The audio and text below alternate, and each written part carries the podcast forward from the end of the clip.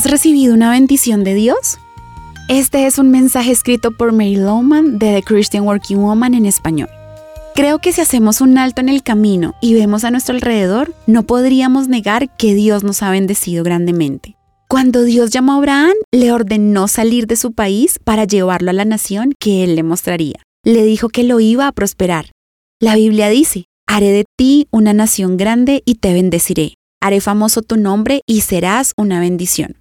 Dios nos ha bendecido para bendecir a otros. No solo nos prospera para nuestro propio beneficio, sino para compartir con las personas que están a nuestro alrededor. Tienes que ser intencional y dar el paso. Si no encuentras maneras prácticas para elogiar a otros, finalmente el egoísmo tomará ventaja en tu vida y perderás el tiempo enfocándote en ti mismo. ¿Quieres ayudar a otros pero no sabes cómo? Puedes comenzar escribiendo un mensaje de ánimo a alguien que sientes que lo necesita y luego puedes completarlo con una cita de la Biblia. Allí encontrarás muchos mensajes para todo tipo de situación, solo búscalos. Mira lo que dice Romanos 15:13 que el Dios de la esperanza los llene de toda alegría y paz a ustedes que creen en Él, para que rebosen de esperanza por el poder del Espíritu Santo. Esta es una buena cita que puedes regalar a alguien que está atravesando una situación difícil. Tal vez ha perdido su trabajo, su hogar o simplemente las ganas de vivir.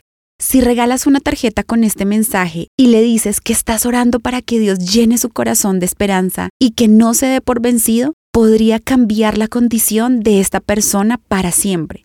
¿Puedes dimensionar el alcance de un pequeño acto?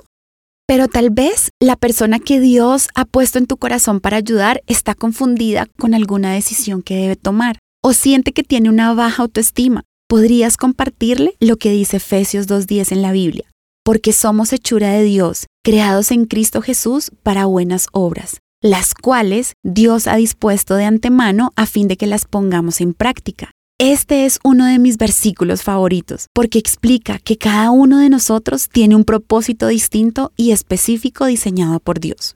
Si deseas mejorar tu capacidad para bendecir a otros, regala estos mensajes a los que más lo necesitan.